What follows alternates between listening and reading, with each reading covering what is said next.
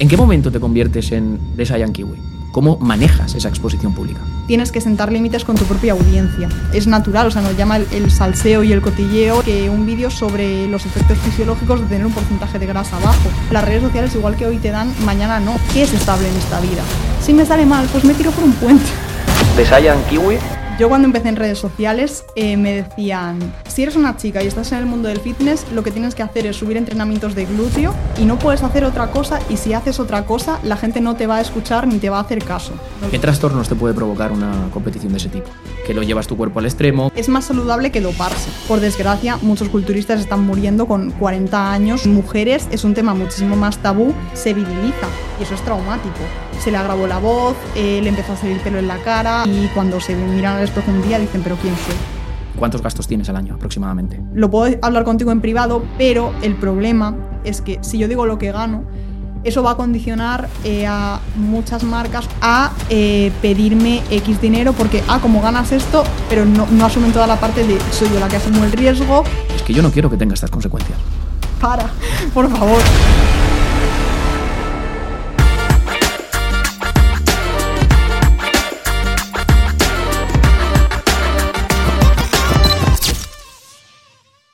Bienvenidos, bienvenidas a un nuevo episodio en el video podcast de Webpositor y hoy tenemos con todos nosotros a Lucía Aguado, más conocida como The Saiyan Kiwi, emprendedora, atleta e influencer fitness con más de un millón y medio de seguidores, que ahí se dice que parece poco, pero no, y no paras de crecer, ¿verdad? Así es, cada vez más rápido. Eh, además de eso, eh, eres la CEO de una aplicación que se han descargado ya miles y miles de personas y también has sido campeona del mundo de culturismo. ¿Te da tiempo a todo? eso. No, lo llevo mal, pero ahí estamos. Bienvenida y muchísimas gracias por estar aquí con nosotros porque tienes un montón de cosas que contarnos, que estábamos hablando ahí fuera y estaba flipando. Así que vamos, si quieres, con la primera parte de este video podcast que es Camino hacia el éxito y mentalidad. Y como pregunta obligatoria es, ¿qué te llevó al mundo del fitness y por qué el fitness? Pues lo primero de todo, gracias a vosotros y a ti, porque soy muy seguidora del podcast, aprendo un montón y me ha hecho mucha ilusión venir y ver las oficinas y todo y, y es como cuántas cosas tengo yo que aprender todavía. Entonces muy ilusionada por eso y el mundo del fitness al final fue como mi lanzadera hacia donde estoy hoy porque siempre he estado muy vinculada al deporte de una forma u otra. Desde pequeña mm, hago deporte, empecé en ballet, luego me pasé a boxeo porque me iba más las artes marciales y todo. Y después empecé a entrenar en el gimnasio porque cuando comencé a estudiar en la universidad no tenía tiempo para ir a boxeo y dije, pues hago pesas porque así no pierdo un poco la, la forma y sigo haciendo deporte. Y de ahí, de empezar a hacer pesas, eh, encontré un entrenador que me ayudó como a ganar masa muscular, lo típico, porque yo era muy delgada, y me dijo pues, que si quería competir, que qué me parecía la cosa, que creía que tenía un buen físico, lo típico que se suele decir. Y yo dije, bueno, pues vale, yo tenía 19 años, entonces ahí empecé a competir. Como soy muy picada y muy competitiva, pues se me puso entre ceja y ceja y dije, hasta que no gane yo no paro. Y desde entonces hasta que gané el Mundial de Culturismo Natural el año pasado en profesional, que era como mi gran meta vital, y ya lo gané y cerré como mi etapa competitiva. Pero durante ese tiempo, como empecé a entrenar, eh, yo no tenía Instagram ni nada de eso y mi entrenador me dijo, ábrete Instagram porque así eh, ya fue el que me, me, lo dijo, sube tus entrenamientos y tal, y yo, ¿para qué me voy a abrir Instagram si no me va a ver nadie? ¿A qué le interesa que esté entrenando? No, tú sube lo que haces, porque así, si alguna marca te ve, pues te sale la suplementación gratis, y yo, a nadie le va a interesar, pero bueno, yo lo subí, empecé a subir mis cosas, a la gente le empezó a gustar, y lo enganché con el canal de YouTube porque yo mmm, buscaba sobre cosas de competiciones o chicas que estuviesen compitiendo y que compartiesen su día a día, y no encontraba nada, entonces me sentía como muy mmm, sola y dije, quiero crear algo que yo vería y que no está viendo ahora en redes sociales, así que al menos en España.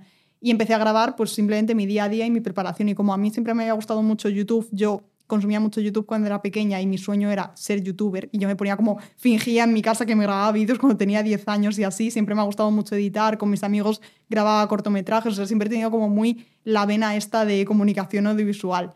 Entonces empecé con el canal y como era la única en ese momento chica en España que estaba compartiendo ese tipo de contenido, pues empecé a tener seguidores.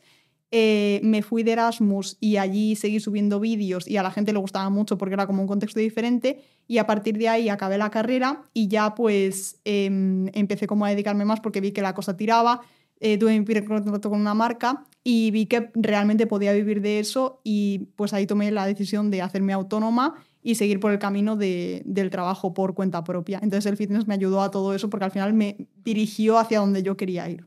pero estabas estudiando otra cosa. O sea, tus estudios no tenían nada que ver, porque yo tengo aquí anotado, porque he hecho un pequeño estudio sobre ti, y digo, es que los estudios no tienen nada que ver. Entonces, ¿qué, estudiaste? Y, y, ibas combinando tus estudios con esto, pero con algún objetivo. Si tú ya sabías que te ibas a dedicar a esto, dices, estabas estudiando otra cosa.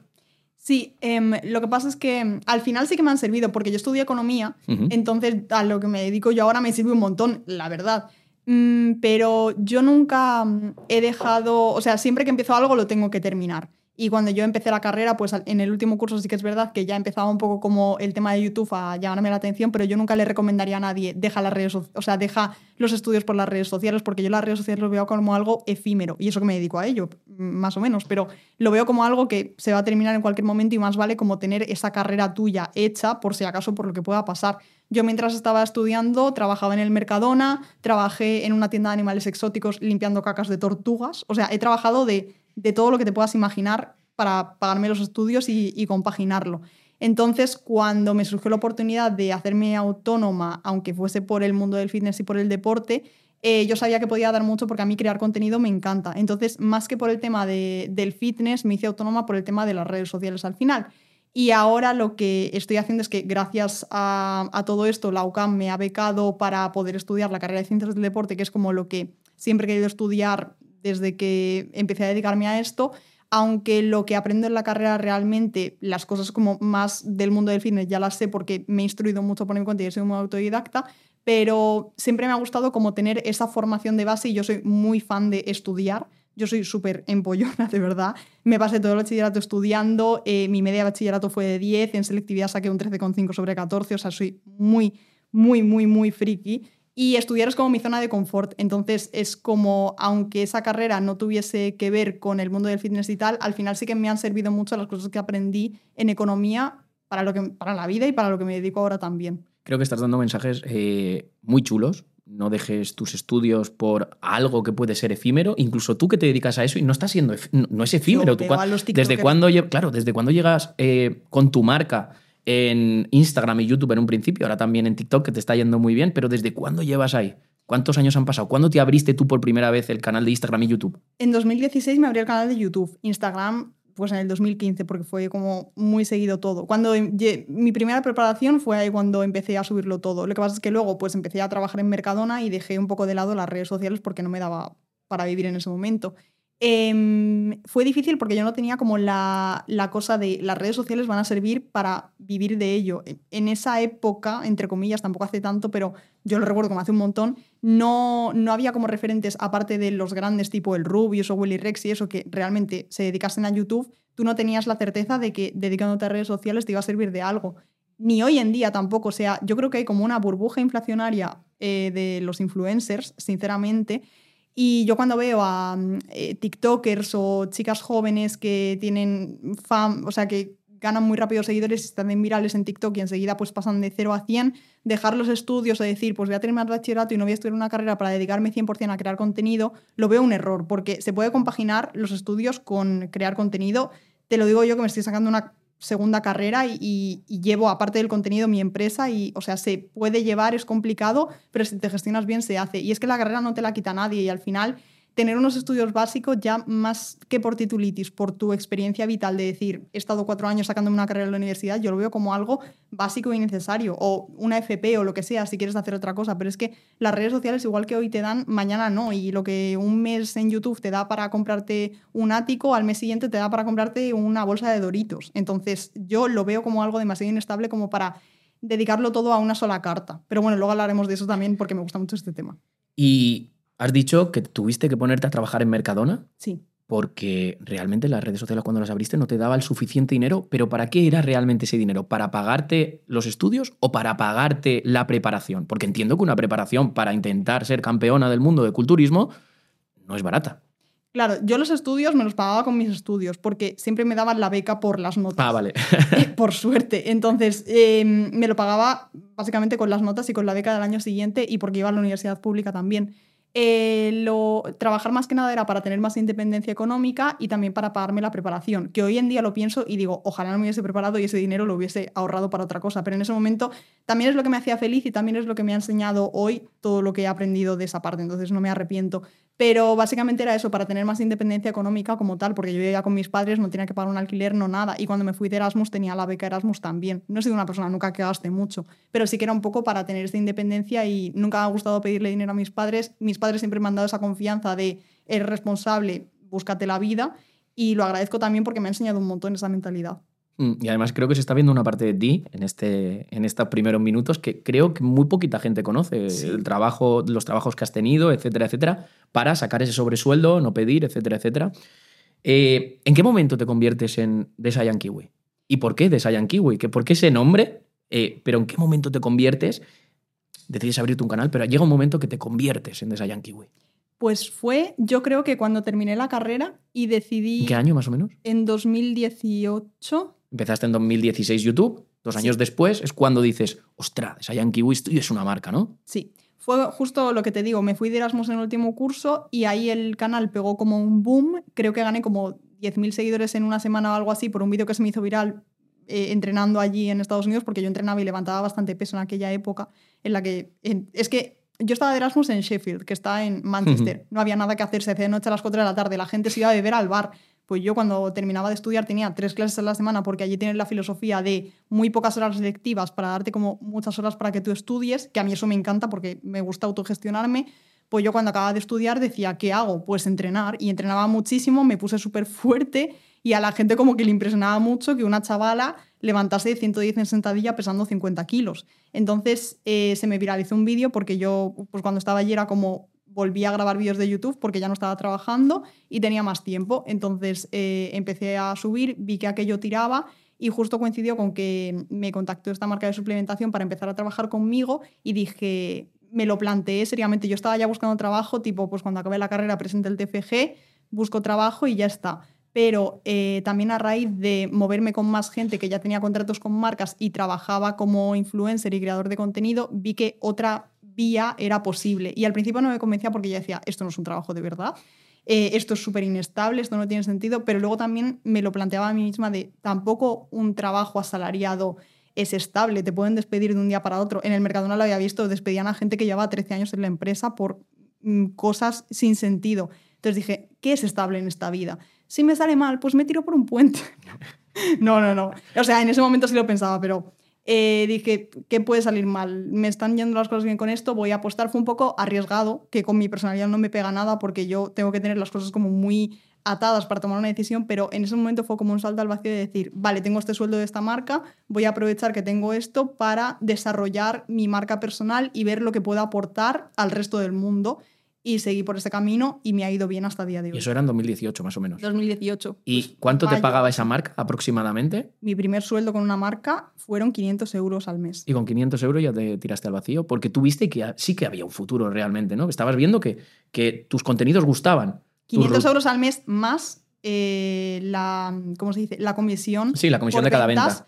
Que me sumaba como el doble de eso. Quiero entrar ahí. Eh, lo tengo por otro lado en la entrevista, pero me parece muy interesante este tema y siempre que viene un influencer lo suelo preguntar. Eh, porque desde mi punto de vista es muy peligroso asociarse a una marca. Eh, cuando tú te asocias a una marca, ¿por qué es? ¿Porque realmente usas sus productos o realmente los influencers sois capaces de recomendar algo que no usáis? Esto es un tema y me encanta esa, me encanta, me encanta esa pregunta, me encanta. Em, yo lo veo como dos bifurcaciones. Una es eh, que tu contenido se dedique exclusivamente a trabajar con marcas, que es lo que te da buen dinero al final, porque tú puedes cobrar el partner de YouTube o lo que sea, pero realmente las marcas son las que pagan bien de billete. Entonces, si tú quieres tener buena moneda, lo lógico es que si te dedicas a la creación de contenido, trabajes con marcas o cierres contratos con marcas que ahí entran las agencias, el manager, el representante, que se encargan de la marca tal, necesita que esta eh, influencer de belleza haga un contenido de maquillaje, te pagamos el fee o te hacemos un contrato anual, que suelen funcionar por contratos anuales o cada seis meses estas marcas, te pagamos la campaña, que pueden ser cientos de miles de euros, depende de, tu caché. Y eso es como lo, la parte de influencer puro, como yo lo veo como creador de contenido.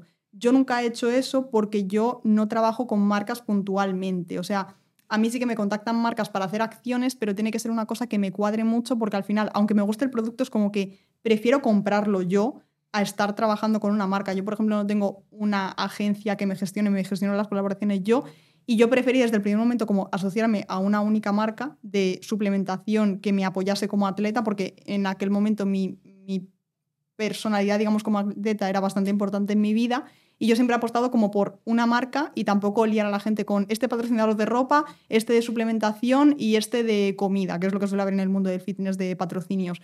Yo siempre he confiado en, una marca para que apostase por mí, entonces eh, es mi filosofía en ese sentido. Cuando trabajas con muchas marcas, pues al final estás, em, yo creo que Mm, dejando que tu contenido dependa mucho de lo que grabas con esas marcas en lugar de centrarte en construir tu propia marca personal. Y en cambio, cuando trabajas con una sola marca o con ninguna, sí que te puedes centrar en crear ese camino o que esa marca con la que trabajas, que yo más que trabajar con una marca, con LifePro, con la que colaboro ahora, lo veo más como un patrocinio y como un quid pro quo que como que yo esté haciéndole publicidad a esa marca, porque muchas veces ni siquiera necesito subir cosas de live, pero para que la gente compre ahí, porque ya me asocian a mi imagen con ella. Pero voy, voy a, insistiendo con este tema porque me interesa mucho y seguro que toda la gente que nos esté escuchando o viendo eh, le interesa al tema de tú empiezas, ¿vale? Te patrocina una marca y esa marca te dice lo que tú tienes que promocionar. Es decir, oye, promociona, o tú promocionas, por ejemplo, estas barritas, este proteína, tal, y sin tú tomarlas. Pregunto, no lo sé, pregunto. O sea, se, eh, sí, esto, esto te lo dicen. Es decir, porque yo puedo recomendar mi opinión, ¿vale? Cada uno tendrá su opinión en su casa, eh, que las opiniones ya sabemos cómo son. Joder, yo, yo no podría recomendar algo que no uso, aunque sea bueno. Si yo no lo he probado, yo no lo uso, incluso habiéndolo probado y sabiendo que es bueno, yo diría, esto lo he probado, yo no lo uso, pero tal, pero yo puedo recomendar lo que uso. Esta camiseta, que sí que la uso, la puedo recomendar. Entonces, sé que hay de todo y me gustaría saber en, en, en ti, en ese momento, no en el de ahora. Porque todos pasamos un proceso en el que podemos hacer algo que luego cambiamos de opinión. Escúchame. Eh, soy la persona más pesada para trabajar con una marca y de verdad que es como sorry not sorry porque no voy a dejar de ser así, pero al final también es un quebradero de cabeza para las marcas. Em, yo personalmente soy muy... Eh, si una marca me contacta, le pregunto todos los estudios que respaldan su producto, todo tal, y aún así muchas veces ni siquiera acabo colaborando porque no me cuadra bien. En las marcas de suplementación igual, o sea, tú puedes promocionar, obviamente por poder puedes promocionar cosas que no usen, pero al menos yo por lo que sé, ninguna marca por contrato te va a decir tienes que promocionar X producto este día, sino que simplemente utiliza los productos de nuestra marca, ya sean suplementación, alimentación o ropa, incluso dentro de, de Life Pro yo conozco chicas que por ejemplo son celíacas o tienen intolerancia al gluten y ellas no promocionan ningún producto que lleve gluten por su propia esta personal y la marca no les dice absolutamente nada porque al final yo creo que una marca de suplementación o cualquier marca, su apuesta por la longevidad es que respete al influencer y no mm, capitalice su contenido ni intente como hacerle hacer cosas que él no haría, porque al final una publicidad cuando más orgánica es y cuando más llega a tu audiencia es cuando va en línea con lo que tú eres. Por ejemplo, con Marina Rivers cuando hizo lo de Infojobs, creo que fue, o algo de esto, e, ella tuvo una polémica porque salió diciendo en un podcast que trabajaban mucho los TikTokers y la gente se metió muchísimo con ella, con la pobre, y luego hizo una campaña aprovechando como ese beef con Infojobs diciéndole de trabajar te la sabes tal cual, como aludiendo a, esa polémica. Eso, por ejemplo, caló muy bien y la audiencia lo recibió muy bien. Tipo, esta es la publicidad que merezco, no sé qué, no sé cuántos, porque al final va muy en línea con, con el creador. Pues con una marca de suplementación igual si yo, por ejemplo, er, mm, mi contenido se basa mucho en la evidencia científica, la marca con la que trabaje tiene que respaldar mucho sus productos con dicha evidencia y apostar mucho por ello. Y por ejemplo, yo tengo hipotiroidismo, ellos hmm. cuando van a sacar algún suplemento y tal que lleve algún compuesto que sea em, como que vaya en contradicción con el hipotiroidismo que pueda perjudicar, no me van a obligar nunca a promocionar dicho producto. Porque a veces ha pasado de que han sacado algún suplemento que llevaba algún compuesto que tal y yo les he dicho, oye, esto para el Incluso ellos me han dicho, mira, Lucía, vamos a sacar esto, pero lleva tal, para que lo tengas en cuenta. Y ya está, o sea, no pasa absolutamente nada. Justo saca un tema que me llama mucho la atención, que es la evidencia científica. Tú en todos los, tus claims, en todas tus redes sociales, siempre hablas del lado saludable del fitness basado en la ciencia. Esto para mí, o desde mi punto de vista, tiene dos lecturas. Eh, una, o es una forma de diferenciarte a nivel marca, o de esta forma tú estás diciendo que sí que te basas en la ciencia o en esa evidencia científica y que otros no. O sea, ¿por qué esto? Mira, yo cuando empecé en redes sociales eh, me decían, si, no, si eres una chica y estás en el mundo del fitness, lo que tienes que hacer es subir entrenamientos de glúteo y subir fotos de tu glúteo y esa es la forma de triunfar y no puedes hacer otra cosa y si haces otra cosa la gente no te va a escuchar ni te va a hacer caso. Literalmente me han dicho esto. Y yo dije, no me da la gana, porque no soy así. Entonces, eh, poco a poco, a raíz de pues yo lo que veía como consumidor en el mundo del fitness y también lo que fui descubriendo, porque yo cuando empecé a entrenar, pues me creía todo lo que leía por ahí, hasta que empecé a investigar por mi cuenta y estudiar y dije, pues esto no es así. Y encontré como una vertiente del fitness eh, dentro de España con Power Explosive, eh, en EcoBath y todo este tipo de gente que se basaban mucho en la evidencia científica sobre el entrenamiento. Realmente ahí fue cuando yo empecé a aprender sobre programación de entrenamiento y seleccionar variables de los ejercicios y, cómo planificar un buen entrenamiento en base a esta evidencia. Y fueron los primeros que no era como venderte un método o un plan de entrenamiento X, sino que te decían, mira, aquí están las bases que tiene, tú las aplicas a tu caso en concreto o a las de tu cliente, como sea necesario, y las individualizas.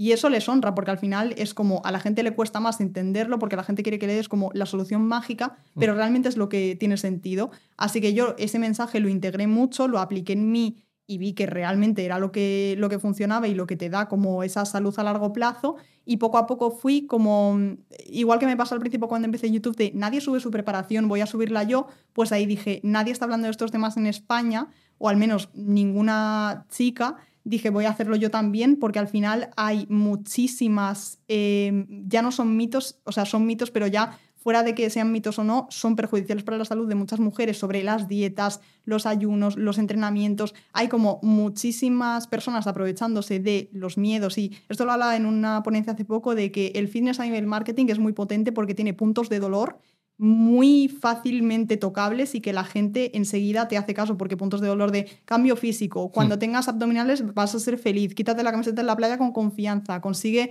tu cuerpo ideal en ocho semanas. Son mensajes muy potentes, son promesas muy fuertes y que la gente integra mucho. Pero claro, eso tiene doble filo. Por un lado es muy fácil vender, pero por otra parte tienes que tener una gran responsabilidad para no jugar con la vida y con la salud de la gente y no causarles trastornos de la conducta alimentaria a largo plazo.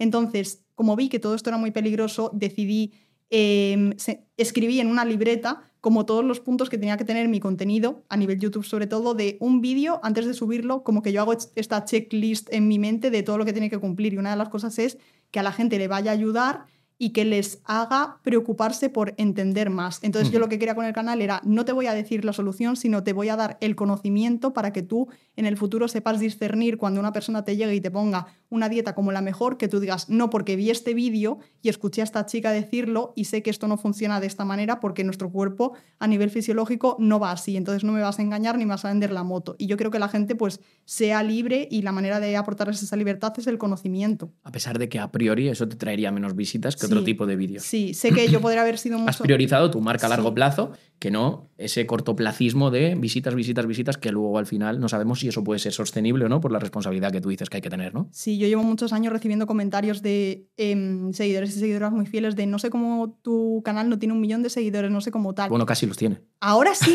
pero este, este año ha sido gracias gracias al cambio de algoritmo de las redes sociales, especialmente de YouTube, que mi contenido, que ya estaba ahí, ha empezado como a salir hacia el mundo. Realmente yo no he cambiado nada. La gente me dice, ¿de por qué estás creciendo tanto tal? No he cambiado nada, he seguido con lo mismo, pero he sabido aprovechar como, como un surfista cuando llega la ola. Yo he visto el tsunami llegando y he dicho, pues vamos a subirnos para arriba. Y ahora es cuando la gente está empezando a descubrir lo que yo llevo años haciendo. Entonces yo sabía que en algún momento mi, mi momento llegaría y yo esperaba pacientemente ahí en mi tabla, mirando así las olas y yo digo, en algún momento llegará la ola. ¿Y tu momento es ahora? Ahora sí. ¿Qué hacen tan especiales tus contenidos entonces para llegar a tanta gente? Pues yo cuido mucho la calidad. Em, no tanto como a nivel esto con un montón de cámaras y micrófonos y tal, pero siempre desde que empecé, aunque tuviese como una cámara sin micro ni nada, siempre me he preocupado mucho por la calidad del contenido y de la edición. Ahora pues he encontrado un videógrafo, ya puedo delegar todo eso, pero desde el principio eh, pues he cuidado mucho eso, entonces a la gente también le llamaba la atención el cómo estaba editado y en segundo lugar el mensaje como tal. Entonces yo en, en hacer un guion de un vídeo tardo a lo mejor una o dos semanas mi contenido no es tan constante como el de otros creadores en el mundo del fitness, pero tampoco creo que sea necesario y he comprobado que no es necesario subir vídeo diario o subir tres vídeos a la semana o incluso subir vídeo cada semana religiosamente para crecer. Eh, entiendo como la lógica detrás de pensamiento de pues cuanto más suba, más está pendiente la gente de lo que hago, pero yo priorizo mucho la calidad a la cantidad prefiero tardar en hacer un vídeo tres semanas y que ese vídeo tenga una calidad espectacular a subir un vídeo todos los días y que llegue solo a mi nicho, pero no salga de ahí. Estás hablando de YouTube. Sí. Me imagino que para uno de TikTok de un minuto a lo mejor no tardas tanto, ¿no? No. Vale. Ahí eh, Vale. resubo contenido, es decir, grabo formato vertical para. Lo enfoco sobre todo a Instagram y luego lo resubo a, a TikTok y a. Shorts, que también lleva su, su guion Su detrás tiempo. y su planificación. Pero ahí me fijo más como en el contenido más diario, en lo que me pregunta la gente, en. O sea, no, no en los trends como tal, porque tampoco creo que haga falta como seguir los trends. Mm. Creo que eso es como seguir un poco el rebaño y no es por ahí por donde quiero llegar, pero mi estrategia de contenido va más por aportar las dudas que tenga mi comunidad y, e identificar a quién me estoy dirigiendo. Siguiente pregunta obligatoria. ¿Cuál es el proceso entonces que llevas para subir una pieza de contenido, por ejemplo, en YouTube? Es decir, ¿cuál es el proceso? ¿Cómo lo haces Pues, punto por punto? Yo tengo un, un tablero enorme de ideas divididas por tipos de contenido en Holded, que lo tengo compartido con... mi- En Holded. Sí, en Holded. Qué gran software, me encanta. es que lo uso un montón. Em, lo tengo compartido con mi videógrafo y con em, Jenny, que es mi gestora de redes sociales y de marketing digital. Tengo un montón de ideas apuntadas de cosas que voy viendo y que se me van ocurriendo y lo vamos dividiendo por meses. Y dependiendo del mes, pues priorizamos un tipo de contenidos u otro. Pero sobre todo me voy fijando en... O sea, hago como cada X tiempo, cada semana, voy viendo como el contenido que mejor va en mi canal de YouTube, la gente que más reacciona con mi contenido o o sea, voy viendo como los lo que va yendo bien en YouTube. Y por ejemplo, hace poco empecé a subir vídeos corriendo porque yo corro un montón. Mm. Vi que eso tenía eh, más visitas y tal. Y le dije a mi videógrafo, pues vamos a hacer un vídeo de cómo empezar a correr paso por paso. Y lo hicimos y fue genial. Entonces me voy fijando mucho en lo que quiere mi audiencia, pero no en el sentido de hacer la típica cajita de preguntas de qué queréis ver en YouTube, porque eso no funciona. No funciona porque la gente te va a decir que quiere ver blogs, pero en realidad no quiere ver eso tienes que ir un poco más allá, es como la metacognición de decir, vale, voy a ver qué es lo que realmente quiere la gente, que es lo que ve, lo que tiene más visibilidad de visualización, lo que tiene más interacción, lo que la gente comparte más y al final tu contenido más visto. Entonces yo, YouTube Analytics eh, y yo es una relación a largo plazo ya. O sea, que tus próximos vídeos salen de tu histórico de vídeos, de lo que estás viendo en los últimos días, que mejor está traccionando, que más retención tiene, que más se comparte, más engagement tiene, etcétera, etcétera. Efectivamente. Y para sacar, aparte de eso, ¿no te inspiras, por ejemplo, en otros públicos, americanos, etcétera, etcétera? Pues cuando empecé en YouTube, sí, eh, me fijaba en lo que hacían en Estados Unidos y replicaba. Pero cuando ya fui haciendo crecer mi audiencia y creando una audiencia... ¿Replicabas exactamente, perdona que te corte? ¿O lo, te inspirabas y lo llevabas a tu terreno? Que es Eh, diferente. Depende del tipo de contenido. Por ejemplo, con los retos físicos sí que replicaba tal cual, porque si veía las pruebas de la Marina que tenía triunfaban en un canal americano, pues yo hacía las pruebas de la Marina. Si veía un vídeo que triunfaba en un canal. ¿Y triunfaba aquí también? Sí, sí, sí, sí. O sea, muchísimo. Pero eh, también a raíz de hacer eso dije, ok, o sea, tuve como una conversación conmigo misma de decir, tengo que hacer contenido que realmente sea mío. O sea, hay muchas ideas que están cogidas, pero no las puedo copiar tal cual, porque al final, si no, mi canal de YouTube va a ser como un plagio de otros canales americanos o una traducción. Entonces ahí tuve como mi conversación conmigo misma de, vale, voy a enfocar mi contenido de otra manera. Entonces fue cuando empecé a detectar como preguntas que solía tener mi audiencia o cosas que no estaban resueltas y básicamente fue como extrapolar esas preguntas como las dietas cetogénicas, el, ayuno intermitente, entrenar en ayunas a vídeos como tal. Entonces fui, he ido evolucionando un poco con mi contenido en ese sentido, pero la base siempre estuvo en Estados Unidos. Y me imagino que todo el conocimiento que has aprovechado de todo lo que hacían allí, lo que tú has ido, ahora lo usas para que tus vídeos cojan mejor tracción, ¿no? Ahora mismo no, ¿No? ¿Nada? realmente no. O sea, todo el aprendizaje que has tenido de todo eso no lo usas ahora pues, para poner un título, para tal, para cual, ¿no? Lo apliqué durante un tiempo, eso es verdad, pero ya este último año que ha habido como el gran cambio de YouTube, eh, lo hago mm, basado literalmente en mí y en Jennifer. O sea, lo hacemos todos Hmm. nosotras, tanto los títulos como tal. No nos fijamos en lo que hace nadie más, 100%. No, no, no me refería a fijarte en lo que hace nadie más Sí. hoy, sino al final tú has tenido un trabajo y al final nosotros yo pienso que somos lo que vamos aprendiendo. O sea, no tienes nada arraigado de aquella época que ahora te sirva como, mira, sé que este título va a funcionar mejor porque es que con la experiencia que tengo, no que ahora te inspires. Todo lo contrario, es como que ahora pienso títulos que digo, madre mía, este título es demasiado 2015 o cosas así, ¿sabes? Pero es como que ahora estoy como probando siempre cosas nuevas. Entonces es como que lo tengo en mente, pero como lo veo como algo ya lejano, en plan de esto ya no va a funcionar. O puede que sí funcione, pero es como muy mainstream ya. Es como un ciclo siempre. O sea, alguien hace algo nuevo, todo el mundo lo hace. Luego alguien hace algo diferente, todo el mundo lo hace y así. Entonces siempre intento como hacer Tú quieres ser la primera que hagas esa cosa que todo el mundo copie. Bueno, o, o no. Si lo quieren copiar, pues hace ilusión. Es pero- buena señal, ¿no? Sí, Eh, vamos a hablar de tu época de atleta. vale. Eh, fuiste campeona en 2019, Sí. donde recibiste tu Carnet profesional, pero en 2018 te quedaste segunda con todo el esfuerzo que pusiste. La primera pregunta sería, ¿es difícil combinar tu trabajo de influencer con una preparación para un campeonato mundial? Entiendo que es culturismo natural, porque aquí dentro del fitness eh, hay dos polémicas, que es el culturismo, de- el culturismo y el culturismo natural. Sí, Entonces, entiendo que el tuyo es culturismo natural. Sí, sí, Vale. sí. De hecho, cuando quedé segunda fue porque todavía no existía la Federación de Culturismo Natural en España en 2018. Fue la última vez que yo competí en la IFBB, que era la federación que había hasta ahora en España. Y ya al año siguiente, cuando volví a competir. Que esa no era natural, era de todo. No, no había controles de. O sea, yo siempre fui natural, pero no hay más que verme. O sea, wow. Quien piense que no soy natural, realmente gracias, pero siempre he sido natural. O sea, tú competiste eh, contra gente que no, No- era natural. No había otra cosa. O sea, Entiendo- no, no conocíamos otra cosa. Entiendo que habría gente, un porcentaje de gente que no era natural, y te quedaste segunda, siendo natural. Joder. Y, y luego competiste en natural y te quedaste primera. Sí. ¿Y cómo combinabas eso? Que era la pregunta que me voy por las ramas, Ah. porque este mundillo también me gusta a mí Sí. y, y- y me meto ahí de lleno. Claro, em, realmente es lo más fácil de compaginar porque al final una preparación incluso te ayuda o a mí me ayuda a estar más focalizada en las cosas que hago. Lo que pasa es que llega un punto en la preparación en el que ya tienes tal fatiga mental y a nivel hormonal estás tan destruida que no te permite estar centrada en otra cosa que no sea mentalmente la preparación. O sea, al final entrenar es una o dos horas al día, más luego si tienes cardio y las comidas al final vas a comer igual. La diferencia es que pues yo me lo tenía que pesar y preparar, pero ya llega un punto en el que hilas tan fino en preparación que mm, toda tu energía mental está ahí. Entonces yo, por ejemplo, el año que competí, el año pasado, que fue como cuando más en serio me lo he tomado porque mi objetivo era ya competir en profesional, entonces como que eso te da un respeto también por el deporte, eh, yo tuve que pararlo todo a nivel empresa porque no podía gestionar un equipo de trabajo, ni tener nuevas ideas, ni enfrentarme a lo que yo suponía. Entonces yo,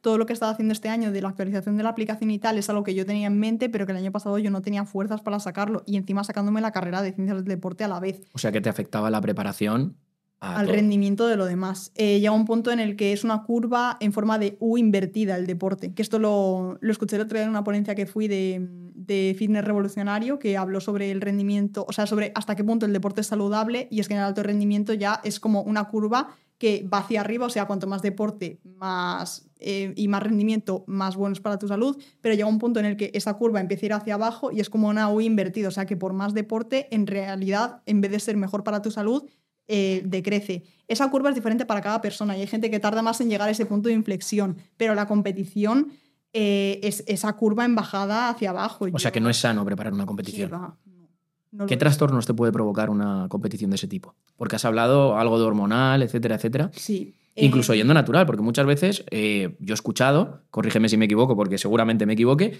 eh, no, porque eh, culturismo natural es súper saludable. Oiga usted, eh, quizá no sea saludable si lo que me estás diciendo tú es trastornos hormonales, que lo llevas tu cuerpo al extremo, que por ser natural no tiene por qué ser saludable.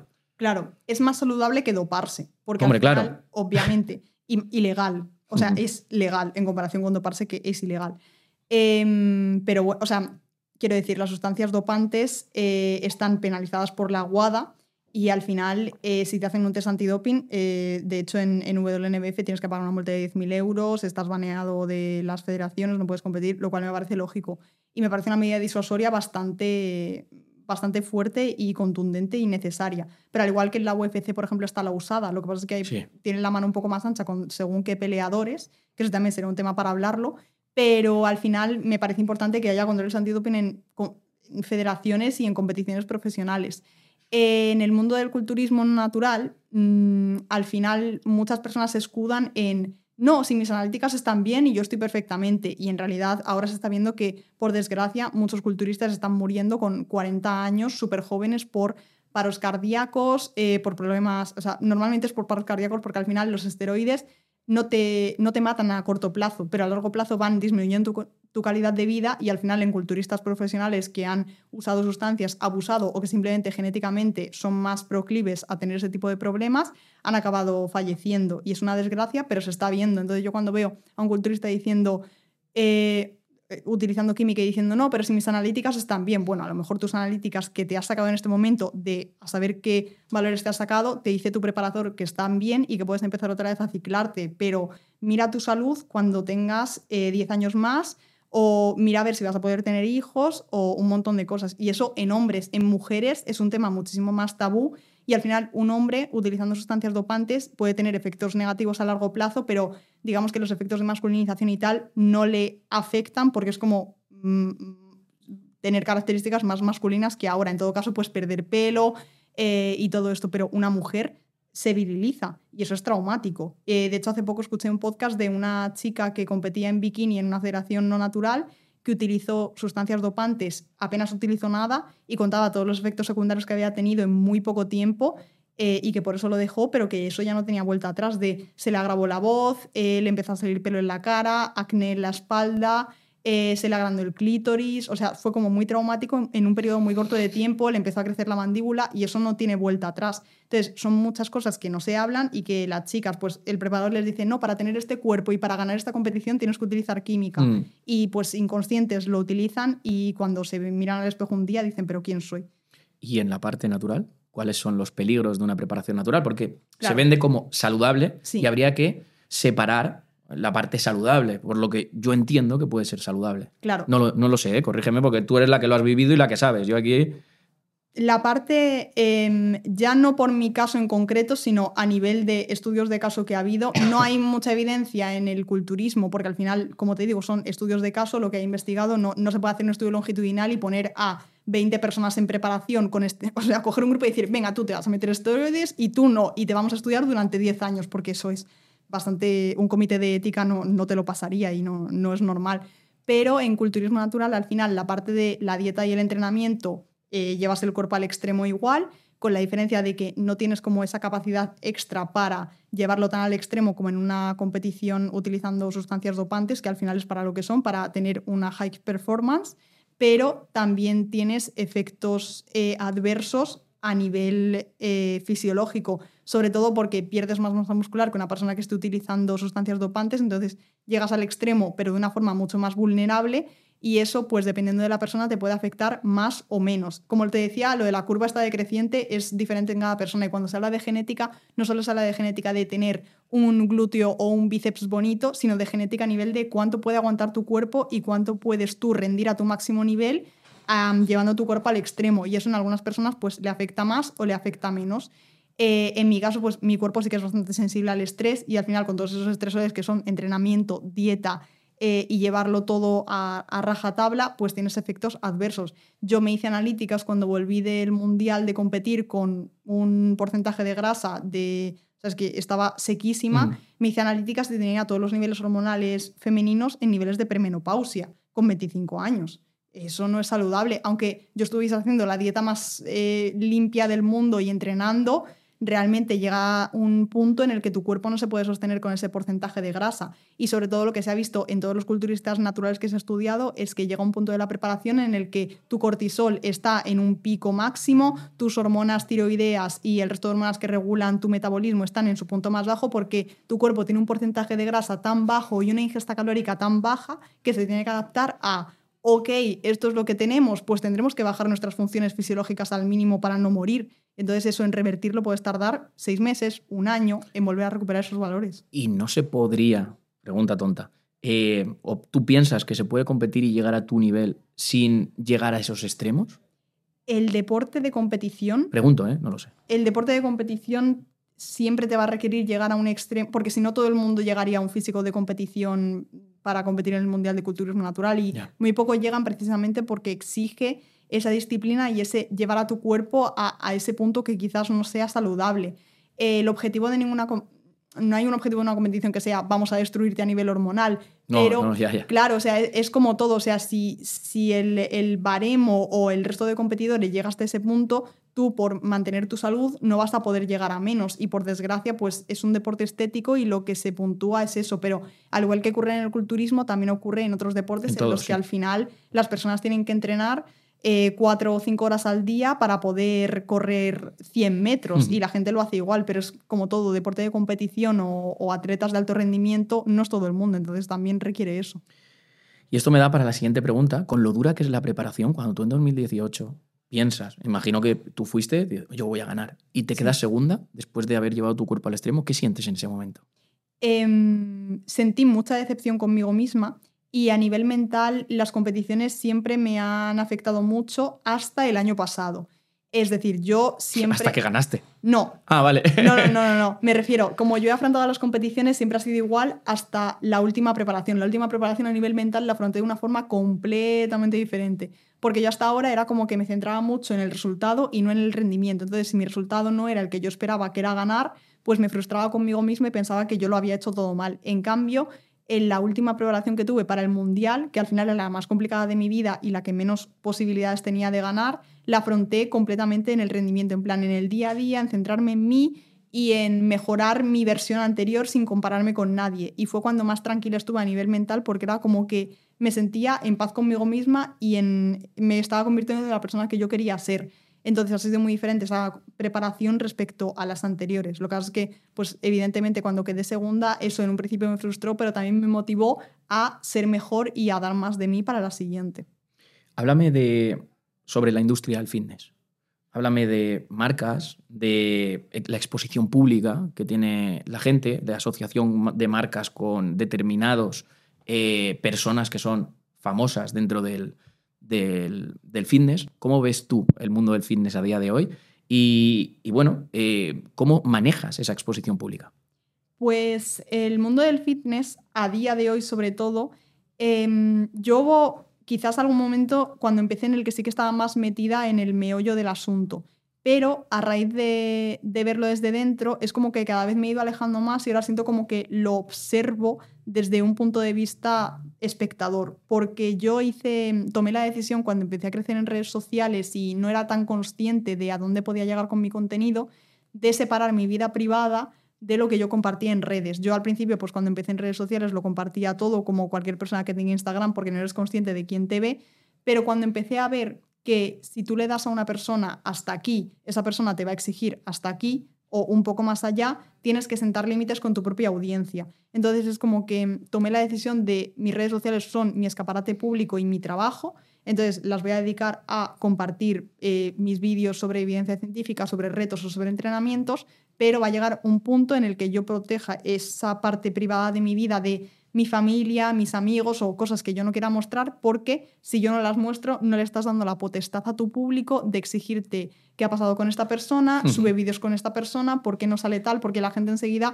al final es natural, o sea, nos llama el, salseo y el cotilleo y llama más el con quién estás o con quién no estás que un vídeo sobre los efectos fisiológicos de tener un porcentaje de grasa bajo. Pero al final yo creo que también educas a tu audiencia y si a tu audiencia tú la acostumbras a esto es lo que te voy a dar y en mi trabajo voy a darte mi 200%, pero más allá no creo ni que sea interesante para ti ni que sea bueno para mi salud mental compartirlo. Entonces hice como esa separación y me guardé como esa parte para mí. Y eso me ha venido súper bien a nivel mental porque es como que tengo esa parcela privada de una vez que cierro Instagram o cierro redes o lo que sea, tengo como todo eso que disfrutar y que nadie más va a poder manchar ni va a poder difamar.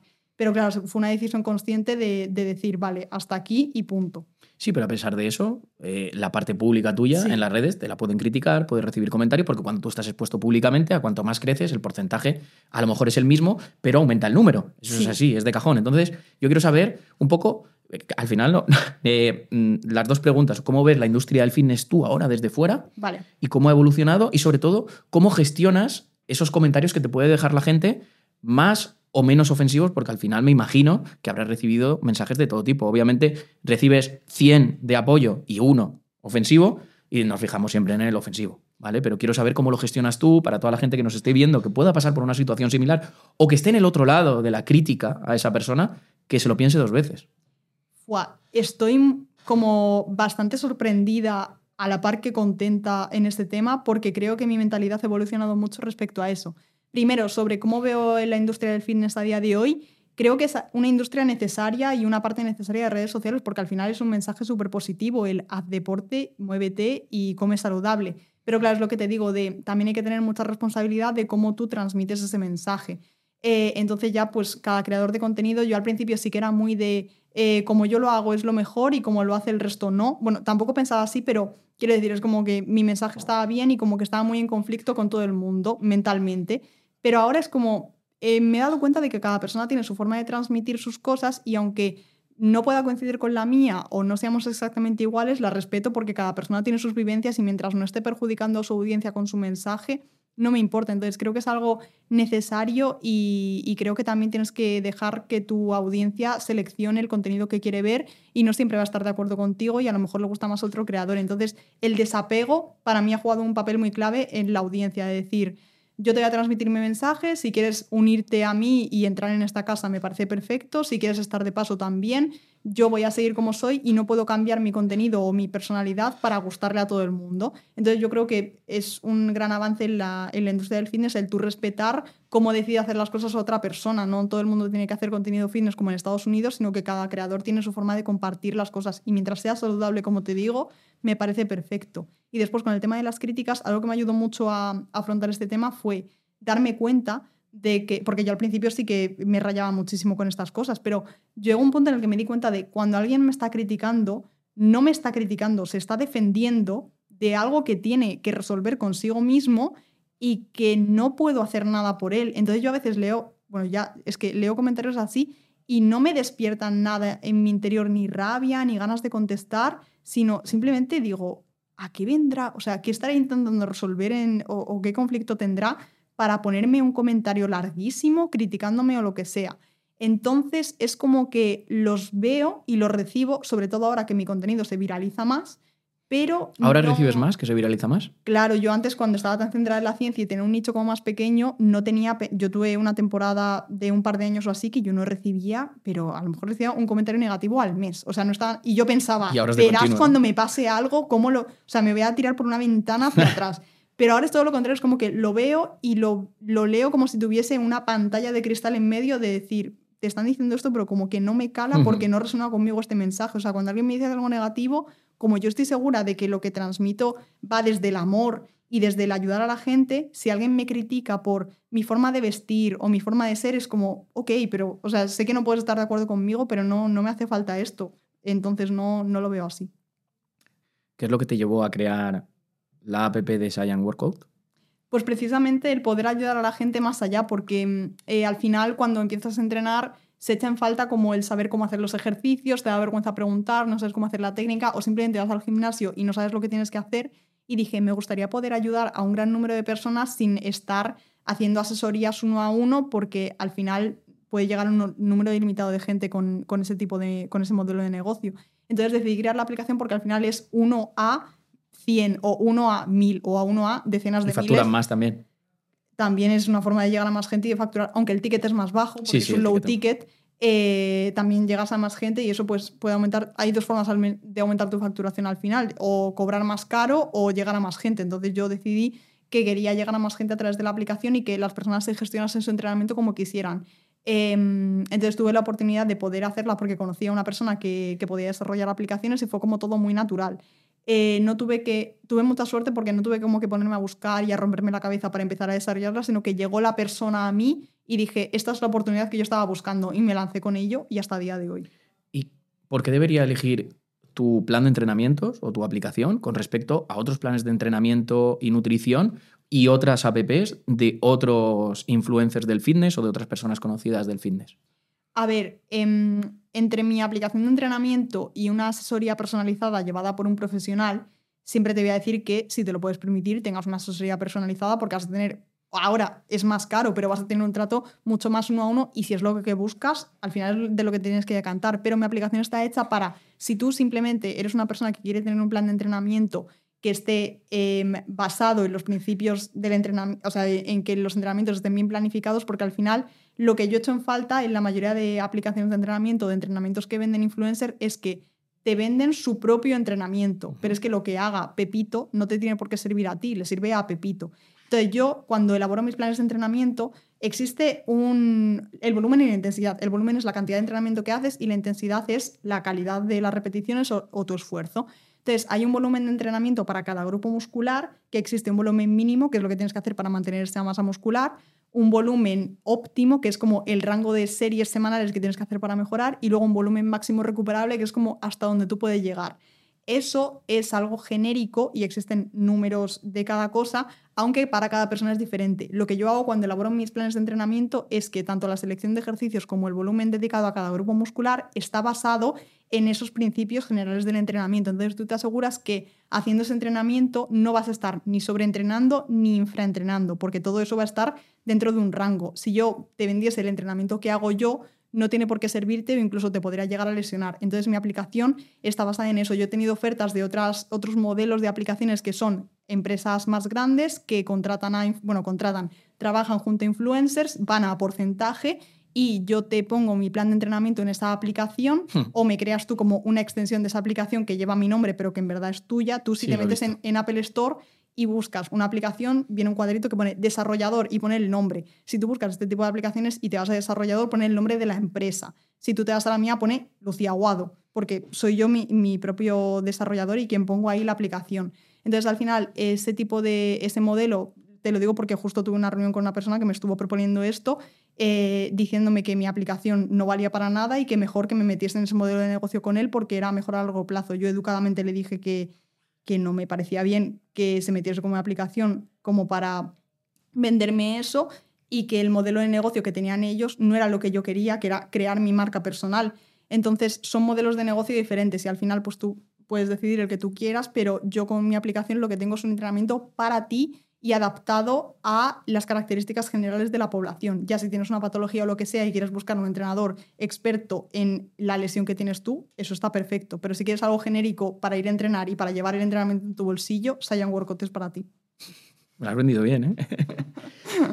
Háblame ahora, porque tú eres una emprendedora, de las dificultades que has encontrado hasta llegar a donde estás hoy, con tu propia aplicación, porque al final tú tienes tres trabajos, no sé si sigues como atleta, pero al final tienes el trabajo de influencer, que de ahí recibes una remuneración porque también generas unos contenidos que lo merece, o con marcas.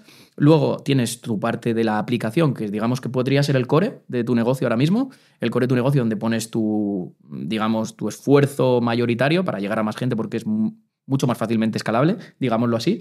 Pero me gustaría saber, hasta dónde estás hoy, qué dificultades has encontrado.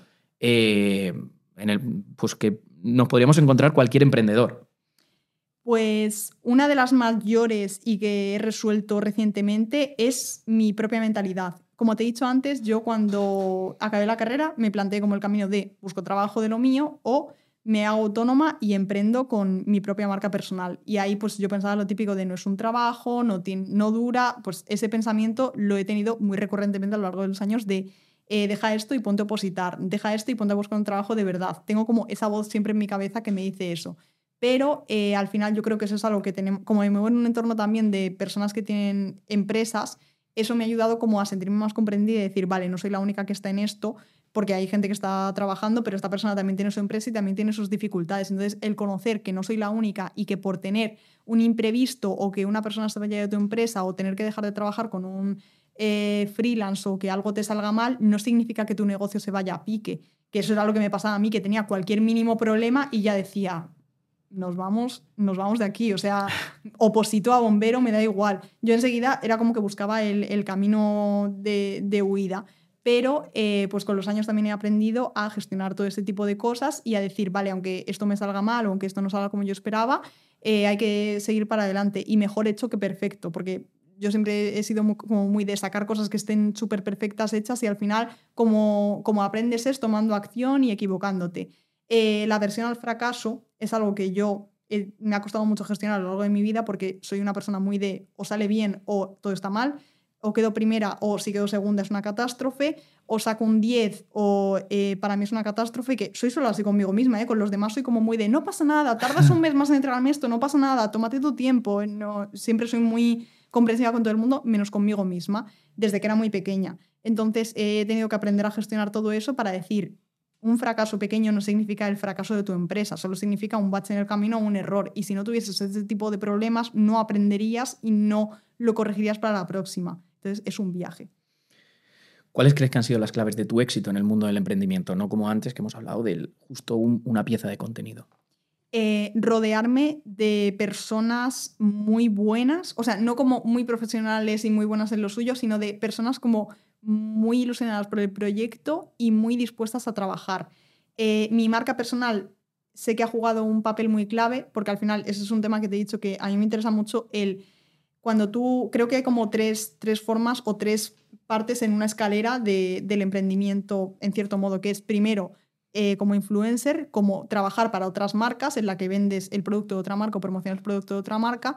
Luego sería el de consolidar tu marca personal y poder vender tu propio producto. Y el tercero para mí sería como crear un movimiento, como algo de, de lo que la gente se sienta parte sin que tú necesariamente estés ahí como personalidad, sino ya crear como algo mucho más grande, que ese es como el objetivo que yo tengo a largo plazo de que al final yo no ser la cara visible, sino crear algo como mucho más transversal. Una marca. Una marca, claro que no sea personal, sino una marca en general.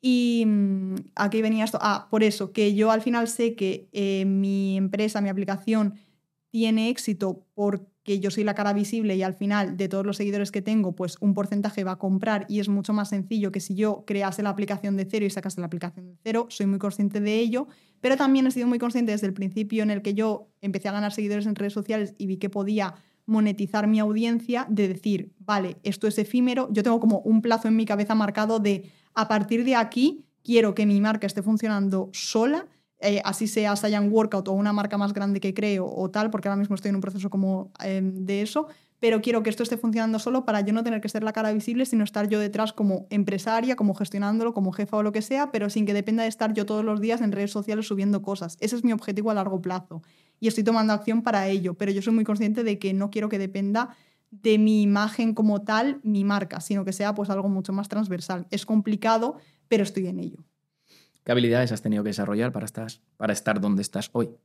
Eh, gestión emocional, empatía, Em, y trabajo en equipo, colaborar, trabajar con la gente y sobre todo algo que me está costando mucho es saber gestionar equipos de personas o saber gestionar con quién trabajas, porque yo soy una persona como muy que enseguida lo da todo y es súper como amiga y tal, y me he dado cuenta de que cuando trabajas con alguien que está en cierto modo eh, trabajando contigo, pero para tu proyecto, tienes como que también ser un poco profesional y si tienes que decir las cosas más duras, decirlas. Yo me cuesta mucho como no ser cruel, pero como decir las cosas que me parecen mal de otra persona porque me da miedo hacerle daño, pero también me he dado cuenta de que si me las callo, pues luego acaba siendo peor para el proyecto. Entonces tengo que gestionar muy bien el ser mm, amable pero implacable. Y me cuesta porque soy muy empática con la gente y no me gusta ver sufrir a nadie, pero también sé que por mi bien y por el de mi marca, pues a veces tengo que ser sincera. Sí, decir las cosas de una forma asertiva. Sí.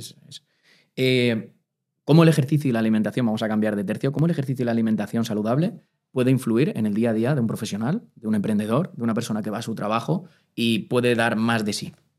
Yo creo que es crucial y algo de lo que se habla mucho últimamente es ya no solo del fitness y del ejercicio a nivel estético, sino que se está haciendo como un viraje hacia los beneficios que puede tener a nivel de salud y a nivel mental.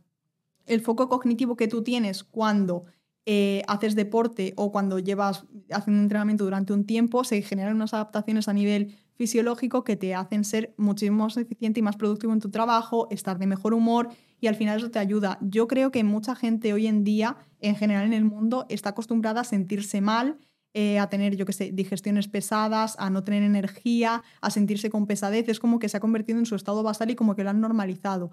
En cambio, cuando tú haces deporte, al final te sientes más enérgico, eh, eres más resistente, en tu día a día te va mejor, incluso tienes mejores digestiones o problemas que tenías de espalda o lo que sea eh, se solucionan. Entonces, eso te aporta un bienestar que te ayuda también a tú ser más productivo en tu trabajo. Y creo que es algo muy importante y muchos empresarios, de hecho, eh, fuera del mundo del fitness y tal, todos hacen algún tipo de deporte o incluso por la mañana siempre dicen yo media hora me voy a correr, o, siempre tienen como ese rato, tú no sé si tú haces... A las 7 de la mañana. ¿Ves? Es que ya sabía yo.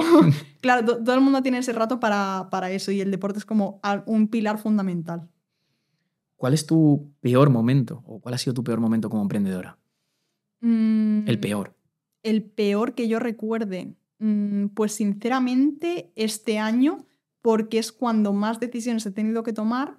Entonces, no ha sido por nada de resultados como tal, sino este año es el que más me he frustrado de que las cosas no saliesen a tiempo o eh, sentir que no llegaba a todo. Entonces, mm, yo creo que el no ha sido como un momento en general de pasarlo súper mal, pero sí que este año muchas decisiones que he tenido que tomar arriesgadas porque ha sido como el cambio de mi aplicación antes era, tú comprabas una... Yo todo esto lo he hecho por intuición. Nunca he tenido a nadie, bueno, este año sí lo tengo, pero nunca he tenido a nadie que me guíe en lo que tengo que hacer. Entonces yo cuando empecé con la aplicación, yo empecé vendiendo guías formato PDF.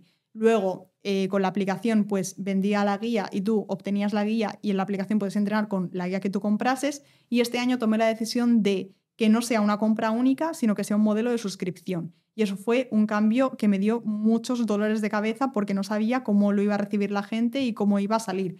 Entonces ha sido un año muy fructífero, pero también ha sido un año muy difícil a nivel mental porque, o sea, no es como mi peor momento porque no creo que haya tenido como un bajón de decir eh, me arruino y luego salgo para arriba, no he tenido como ese camino del héroe todavía, que espero no tenerlo tampoco, no, no es necesario, ¿eh? Pero eh, ha sido el año más difícil por eso, por tomar decisiones que no sabía si iban a salir bien o mal y tampoco tener una referencia de esto va a salir de esta forma. ¿Y el mejor? El mejor cuando yo creo que cuando empecé, porque tienes como esa ilusión de que no sabes lo que va a pasar. eh, y yo creo que cuando lancé mi aplicación por primera vez fue uno de los mejores momentos, o cuando lancé mi primera guía de entrenamiento, yo lo recuerdo con mucho cariño porque era como, le ponía mucha ilusión al proyecto y no tenía ninguna expectativa. Ahora sí que quieras, aunque yo intento ir sin expectativas, pues al tener un equipo de marketing detrás siempre tienes como eh, objetivo de facturación con el lanzamiento o objetivo de clientes o tal yo siempre les digo, no quiero tener ninguna expectativa, pero ellos se las ponen porque son personas muy trabajadoras. Entonces, es como que cuando tienes una expectativa, si la cumples, eh, es como, ok, lo he hecho, pero si no la cumples, te comes mucho la cabeza. Y yo, pues sí, las he cumplido, pero eh, también lo recuerdo con mucho cariño cuando todo era genial porque no tienes ninguna expectativa y era como cada venta era como un regalo. No lo veías como un objetivo, sino como agradecimiento nada más. Y ahora sí que es agradecimiento, pero también tienes como esa presión autoimpuesta. ¿Cómo es un día a día en tu vida? ¿Cuántas horas trabajas? ¿Cuántas horas te dedicas al gimnasio? Eh, ¿Cuántos a tu vida social? vida social. Por eso digo. Pues um, últimamente mi día a día, ahora que estoy, por ejemplo, de exámenes en la universidad, es eh, me levanto a las seis y media, eh, entreno, ya sea eh, carrera, porque estoy preparándome una media maratón. Entonces, o salgo a correr o voy al gimnasio, dependiendo de lo que me toque ese día, me ducho eh, en casa o en el gimnasio y voy a la oficina a trabajar. Eh, que me llevo ya toda la comida hecha y tal. Si ese día tengo clase o tengo alguna tutoría, eh, voy a clase y si no, me quedo todo el día en la oficina trabajando. Por la mañana suelo tener eh, grabaciones, si hay que grabar algo de YouTube o lo que sea, o de Enfaf. Y por la tarde sí que suelo tenerlo más como para trabajar, porque es cuando os, las reuniones y todo eso suelen ser por la mañana y por la tarde es cuando más tengo para trabajar yo en, en mis cosas.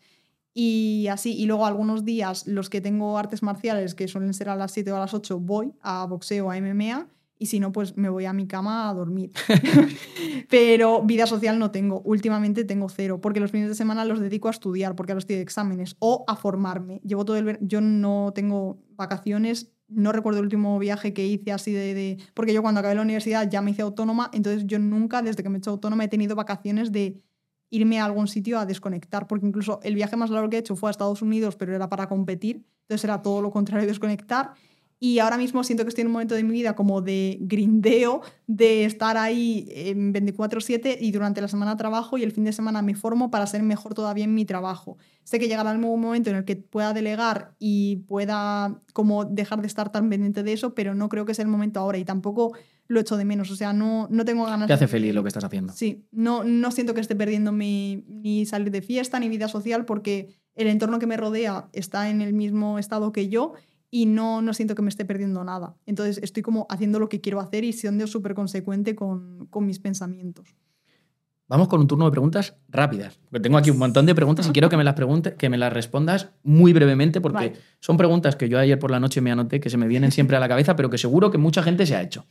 ¿Es verdad que entrenar en ayunas ayuda a perder grasa? Eh, no, ¿Es verdad que no se puede tomar hidratos de carbono por las noches a- o a partir de las 6 de la tarde? falso, ¿Es cierto que hay que, que hay que hacer un mínimo de 6 comidas al día? no necesario. ¿Es cierto que hay que beber mínimo 2-3 litros de agua al día? Sí, es una buena recomendación, sí.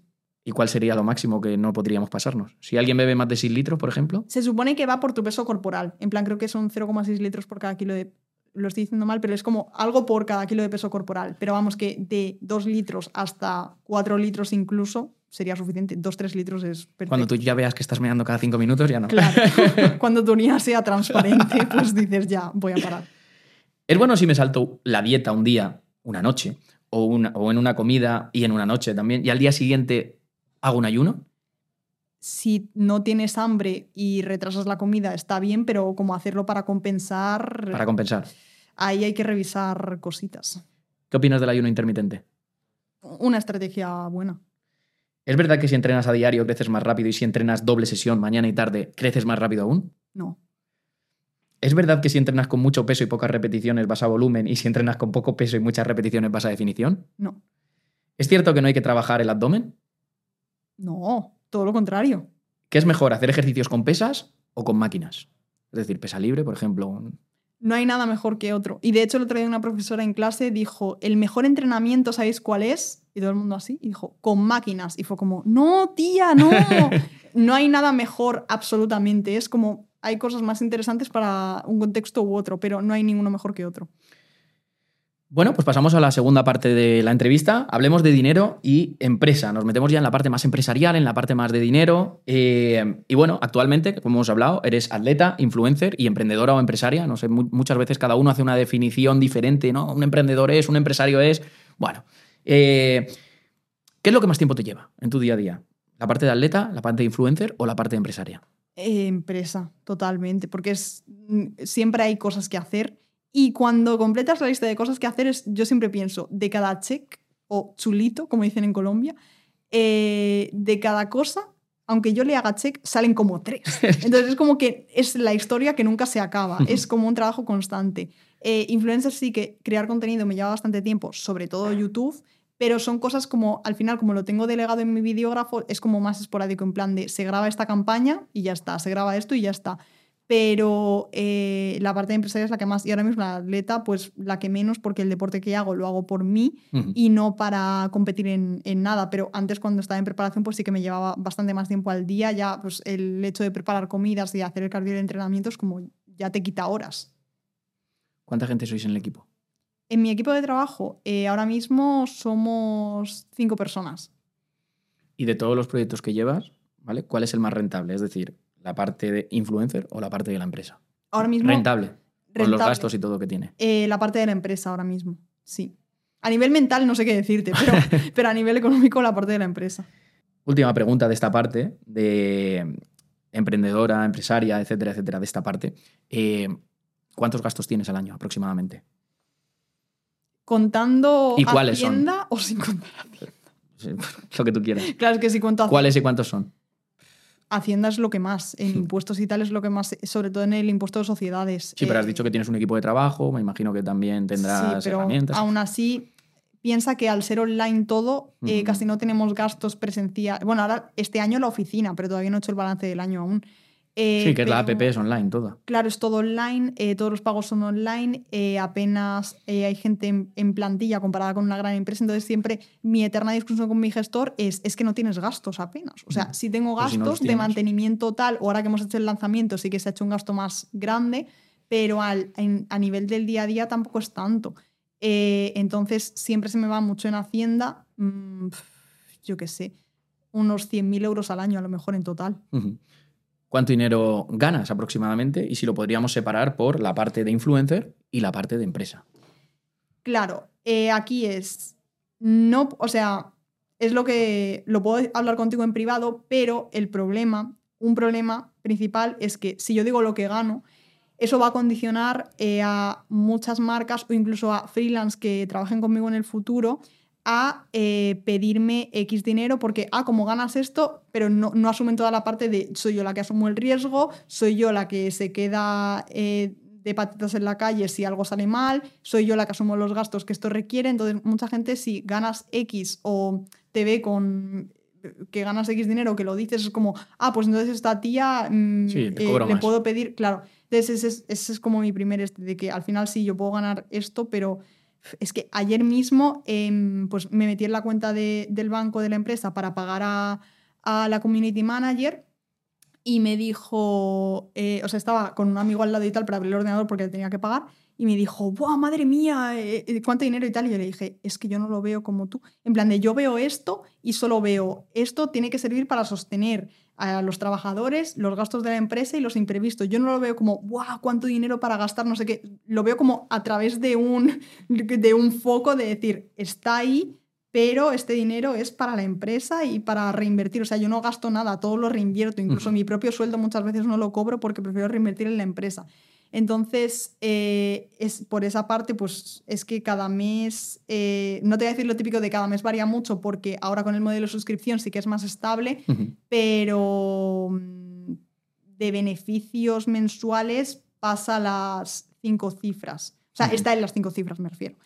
Y luego de marcas, por contrato, Sí, de marcas en tu parte de influencer. Claro, de marcas yo solo trabajo con LivePro, pero por contrato yo no puedo decir mi sueldo fijo y también lo típico de ya no solo por mí, sino por la Por empresa, porque si otro influencer va a trabajar con LivePro o trabaja con LivePro ahora y eh, digo lo que cobro, pues a lo mejor se siente más o se siente menos o, o yo qué sé. Entonces es por eso que es bastante delicado el tema de hablar de, de dinero por ello. Pues O está sea, muy bien que lo digas sincera. porque a mí me gusta hacer siempre la pregunta y ver la respuesta de la gente. Sí. Hay gente que lo dice sin tapujos, hay gente que dice no por esto, hay gente que dice no por lo otro. Entonces, está bien que la gente vea también y escuche Mm. de cada persona que paséis por aquí vuestra opinión sobre eso, si es relevante, si no es relevante, el tema de, del dinero, si lo quieres decir, si no lo quieres decir, y todo es respetable. Y así se ve también la persona y que se te está viendo que, oye, cualquier respuesta que des en ese sentido tiene unas consecuencias, las que tú ya estás viendo y dices, es que yo no quiero que tenga estas consecuencias. Claro, yo cuando veía la resistencia y eso de la pregunta de cuánto ganan, yo decía, no sé por qué lo, no lo dicen, yo lo diría. Yo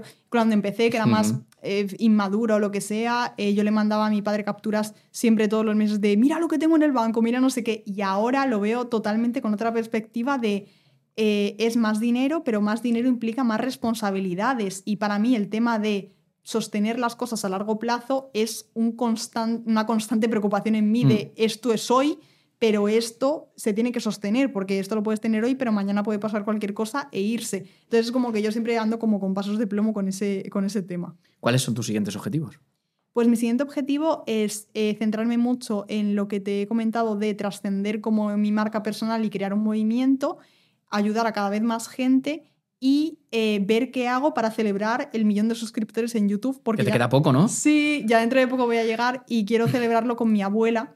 Entonces estoy pensando en, en hacer algo guay. Yo creo que cuando salga este podcast ya estaré súper cerca. Entonces estoy pensando en hacer algo chulo porque ella vive en Benidorm y estoy con mi videógrafo eh, viendo a ver si hacemos como una proyección. Ella es seguidora tuya incondicional, que lo he leído en varios sitios. Literalmente, todos los días, cada vez que paso de mil en mil en YouTube, me escribe un mensaje directo. Lleva las cuentas, ¿no? Oye, que has subido mil. Mi madre lo lleva en un cuaderno, en plan ella todos los días pone el número de suscriptores que tengo y mi abuela lo lleva por Instagram, que también es un poco presión porque digo, madre mía de mi vida, incluso hay veces que me quedo más estancado tal y mi abuela me decía, no subes tal y yo, para, por favor. Pero me apoyan un montón por eso y me gustaría como hacer algo para celebrarlo con ella. Y es como mi, mi siguiente, ya no es objetivo llegar al millón porque estoy convencida de que voy a llegar, pero hacer algo chulo y, y seguir, o sea, temas redes sociales me encuentro como bastante contenta y como que me he encontrado ahí en mi flujo de trabajo. Ahora mi objetivo es más a nivel empresa. Hablamos de marketing digital. Sí, sí. Dale, dale. Has construido una marca personal sólida como The Saiyan Kiwi, que es por lo que todo el mundo te conoce en el mundo del fitness, pero ¿cómo has logrado equilibrar tu autenticidad con las demandas de marketing digital y qué papel ha jugado tu formación en ello? Pues ha sido bastante un proceso, porque al principio yo era muy de sin tapujos y sin filtros, como te decía antes, cuando empecé de, no, hay que ser-". yo echaba mucho en falta la parte de realidad de redes sociales y que la gente dijera lo que pensaba y yo veía a todo el mundo influencer muy artificial. Entonces al principio sí que era muy de, digo lo primero que se me pasa por la cabeza, pero luego también me moderé un poco porque también yo fui madurando y cambiando mi forma de pensar y dije, no puedo decir lo primero que se me pasa por la cabeza como si fuese la verdad absoluta, porque no conozco otros puntos de vista. Entonces ahí como que fui un poco más tolerante. Y yo creo que mi clave para mm, combinar eso con el marketing digital es ser siempre consecuente con mi forma de pensar a la hora de promocionar mis productos o lo que sea. Yo, todas las estrategias que hacemos en Science Workout van muy en línea con eh, la imagen que tiene la marca y mi propia imagen. Tenemos un manual de comunicación, que es lo típico que se suele hacer con Hmm. la marca, y tenemos como cosas que no se pueden decir o cosas que tal. Cosas que nunca vamos a decir. Eh, pierde grasa en 21 días, plan de abdominales en dos semanas, consigue tu cambio físico. De hecho, tú si te metes en, mi aplicación o en, en, mis redes sociales de Science Workout, no ves nada sobre cambios físicos o sobre consigue este físico o mira la transformación de no sé quién basamos todo el mensaje sobre todo en ese cambio mental y en ese acompañarte en tu proceso y darte las herramientas que necesitas. Entonces, eso es un mensaje muy longevo, porque al final no estás prometiendo un cambio a, corto plazo, sino que estás prometiendo un acompañamiento. Y lo centramos ahí. Digamos que buscáis un poco la sostenibilidad de todo ese trabajo que va a hacer una persona y todo ese cambio, que no haces este cambio, pasan ocho semanas, doce, me da igual, eh, seis meses y luego vuelves otra vez al mismo estado y vuelves a subir un pico, pico, pico, y tú prefieres algo sostenible que poco a poco lo mantengas y perdure en el tiempo, ¿no? Efectivamente. Dado tu éxito en plataformas como YouTube e Instagram, ¿cómo te adaptas a los constantes cambios de algoritmos de estas plataformas y qué herramientas o técnicas eh, usas y nos aconsejas para mantener ese engagement que tú tienes? Me encanta analizar. Soy muy fan de las gráficas y yo desde el primer momento en el que subió, o sea, surgió YouTube Studio y Analytics y tal, me volví una completa friki me hice un curso de YouTube Analytics de cómo interpretar todas las métricas, porque YouTube Analytics es un tocho increíble, o sea, es un valor que la gente no sé si los youtubers deberían como dedicarse a, bichear eso y a, y analizarlo porque es brutal la información que te da en la pestaña de opciones avanzadas, es que puedes ver absolutamente todo. Entonces, me preocupé mucho por aprender eso desde que empecé a ver que mi canal de YouTube empezaba a crecer y eh, a raíz de ello pues empecé a entender mi audiencia y a aplicar lo que sabía que a mi audiencia le gustaba al resto de vídeos. Probar todo el rato. Hay cosas que salen mejor que otras, evidentemente no todos los vídeos van bien porque es eh, estadística, o sea, al final aunque tú le pongas mucho empeño en un vídeo, pues va a haber eh, un factor que no puedes llegar a controlar, pero todo lo que está en tu mano, al final optimizarlo para que vaya bien. Esto depende mucho de la temática de tu canal y de lo que tú quieras conseguir, pero yo me enfocaría sobre todo en que tu contenido vaya dirigido a la audiencia a la que tú quieres llegar, en tocar puntos de dolor eh, y sobre todo en combinar, porque mucha gente se, queda en... O sea, yo entiendo como que la audiencia tiene diferentes niveles de conciencia. En el mundo del fitness, por ejemplo, pues un nivel de conciencia muy bajito sería la gente que busca cómo perder barriga o cómo quitarme los michelines o cómo tener abdominales. Entonces, para mí la clave ha sido como llegar a personas que estén en ese nivel de conciencia, pero aportarles un contenido que les transforme a nivel de conciencia. Es decir, yo puedo poner un título, que solo hago mucho de poner títulos llamativos tipo no hagas abdominales o la dieta perfecta para perder grasa, que es como un título muy llamativo que a ese nivel de conciencia le llama y clica, pero en el vídeo te doy muchísima más información, muchísimo más desgranada y la intento hacer como, aunque hable de ciencia, asequible y entendible para todo el mundo para que tú empieces a bajar o más bien a subir en ese nivel de conciencia y yo poco a poco te transforme en, en ese, en ese avatar que al final vas a consumir mi contenido y yo que sé, al final del embudo pues siempre va a estar la venta del producto, pero mi objetivo al final no es venderte algo, sino como que tú vayas con esa transformación y crear ese movimiento y que tú lo puedas aplicar en tu día a día. ¿Cuáles son las acciones de marketing digital que estás realizando ahora mismo para tu app y que mejor te están funcionando? Pues ahora mismo, este año es la primera vez que estamos implantando, em, digamos, como una estrategia de marketing digital, porque hasta ahora ha sido todo completamente orgánico. Con tu marca. Claro. Eh, en redes sociales mi crecimiento ha sido siempre orgánico y la publicidad que le he hecho a mi aplicación a través de redes sociales ha sido completamente orgánica también. Entonces, ahora la única estrategia que estamos implantando es email marketing y queremos implantar publicidad pagada, pero hasta ahora queríamos ver hasta dónde se agotaba el alcance orgánico para a partir de ahí empezar a aplicar estrategias de paid media.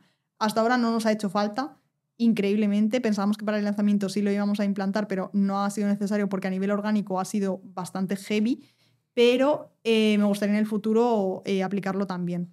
¿Cuánta inversión realizáis al mes en marketing digital? Teniendo en cuenta personal, eh, herramientas e inversión que hagáis. Mm, yo creo que un, entre 1.000 y 2.000 euros al mes, sin contar lo que queremos invertir en anuncios, porque como te digo, hasta ahora no lo... No lo habéis hecho aún, pero lo haréis. Sí.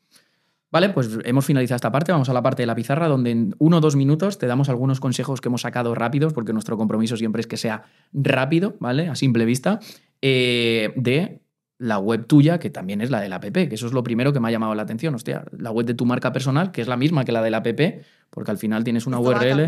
¿eh? Claro, pero estás todo el rato. o sea, yo entro que, ahí. Que está el dominio comprado, ¿eh? No vayas a comprar, que ya compré. Claro.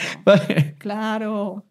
Vale, pues, ¿qué pasa? ¿Que alguna, alguien quería comprártelo? No. Ah, como has sacado ese mensaje. Es una, una reunión que tuvimos hace poco sobre separar marca personal de tal, de lo que estaba comentando, y dijimos, no tiene sentido que la, o sea, la aplicación esté bajo el dominio de Saiyan Kiwi porque la aplicación es Saiyan Workout y no es tu marca personal y si la quieres desligar es el primer paso. Así que nuestro objetivo ahora y el, el plan que hemos planteado estos meses es eh, crear un dominio, no sabemos qué vamos a hacer, un dominio diferente o un subdominio, pero como que Workout esté alojada en scienceworkout.com y luego de Saiyan Kiwi sea como mi web personal para ah, cosas. Que Claro, yo, yo había entrado y era lo primero que me llamaba la atención. Digo, voy a ver información sobre ella, qué es lo que hace, qué es lo que tal, qué, qué, qué aprendo dentro de esta web. Y realmente era la aplicación. Y encima digo, ir a la aplicación. Y me iba a la aplicación y me llevaba a contarme un poco lo mismo de forma más desgran- desgranada, con un vídeo que yo decía, ostras, este vídeo realmente no está transmitiendo quizá el mensaje que querías transmitir, ¿vale? Porque no me está explicando nada de la, de la aplicación, no tiene una Sí. demo, no tiene los No es un beneficios. VSL como tal. No, no había nada que yo dijera, oye, pues yo como consumidor entraba y no, en- no entendía realmente qué hacía la aplicación. Y lo que te he preguntado, ¿por qué tengo que elegir tu aplicación en vez de la del resto? Que también tienen aplicaciones y que yo como no tengo ni idea, pues no sé si elegir esta o esta, yo lo que me digan, pero me tiene que convencer. Y te he sacado, bueno, hemos sacado dos apartados, uno de SEO, ¿vale? Que es un poco el core de, nuestro negocio, y otros de marketing digital. El primero, coño, estamos, estás aprovechando muy bien YouTube, ¿vale? A través de las búsquedas, porque seguro que tú tienes un montón de contenido evergreen que te llega a través de búsqueda, etcétera, etcétera, porque he visto que hay algunos vídeos que tienen un crecimiento pum, pum, pum, pum, pum a lo largo. Pues en Google lo mismo, en Google la gente lo busca incluso más. Entonces, ¿cuál es la propuesta? Pues hacer dentro de eh, tu web personal, cuando tengas el sobre mí, quién, quién eres, la presentación, etcétera, un apartado que sea de artículos informativos, llámalo blog, ¿vale? Que es por lo que Lo la gente más en marcha. más le conoce, pues bueno, pues un vertical de ejercicios que a ti te van muy bien, artículo como has hablado, pues cómo hacer abdominales correctamente, eh, cómo hacer un calentamiento antes de entrenar si no quieres lesionarte, otro vertical de dietas también, artículo de comida para perder grasa, artículo de comida para ganar más masa muscular, etcétera, etcétera. Y hay una cosa muy buena que tú tienes, que tienes algunos, o tienes muchos vídeos realmente aprovechables. Con herramientas como ChatGPT, ¿vale? Y algunos add-ons, tú puedes transcribir el vídeo automáticamente e ir un paso más allá, porque la gente piensa, claro, es que si transcribo el vídeo, no. Transcribir y sacar unas conclusiones y sacar un resumen muy bueno, incluso eh, darle un toque con toda la parte de SEO, etcétera, etcétera, y meterlo directamente en, en- en el artículo para, oye, que se posicione. Tienes el vídeo, tienes la imagen destacada, tienes todo el desarrollo perfecto y te pueden entrar de YouTube y de YouTube mandarlos al artículo y del artículo directamente entrar y que consuman tu vídeo. ¿Por qué? Porque lo van a ver en la landing que está embebido y te va a llegar más eh, tráfico también al otro, al otro lado. Un poco eh, aprovechando, porque lo primero que yo haría sería aprovechar el contenido que ya sabes que es bueno. Por ejemplo, te- he sacado un ejemplo de, eh, tienes uno del ayuno intermitente. Joder, solo ese, para esa, hay keywords derivadas, palabras clave, que es que no, no, no me quiero Sí, poner aquí muy técnico, palabras clave alrededor de esa, que también con el mismo artículo se podrían captar, pero es que solo esa palabra clave tiene 5.400 búsquedas. 5.400 personas, que realmente son más, lo que nos da una herramienta, al mes están buscando ayuno intermitente. Si tú te posicionas por ahí, imagínate todo lo que luego puedes colgar de ahí y puedes hacer. Claro. He visto que tienes un ebook también por ahí perdido, que estaba debajo de que ayudas, en ese ebook, eh, ayudas a diseñar entrenamientos. Estaba en una esto de Active. Campaign, Sí. un lead magnet en Active Campaign. Oye, pues dentro de ese artículo a mí me gusta mucho captar eh, sin captar. ¿Esto qué quiere decir? Tú lees un artículo, lees dos, lees tres, lees cuatro a través de SEO y dices, oye, pues yo quiero unirme a- o descargarme esto que va de lo mismo, porque tú puedes tener, según el vertical, diferentes lead magnets para ese buyer persona o para ese usuario. Eh, me- me- no sé, tenía aquí cuatro cosas escritas y me he ido. me he justo ido. con eso hemos hecho una automatización ahora para los que escuchen el podcast, que si me escribes la palabra web tanto a mi Instagram personal por mensaje directo como al de Saiyan Workout, te va a llegar eh, automáticamente una respuesta. un correo súper chulo que hemos diseñado para los que escuchan. O sea, justo lo hemos hecho para las personas que escuchan esto, para los emprendedores, como cómo compaginar un poco el deporte y cómo utilizarlo a su favor para ser más productivos. Y lo hemos hecho para ellos.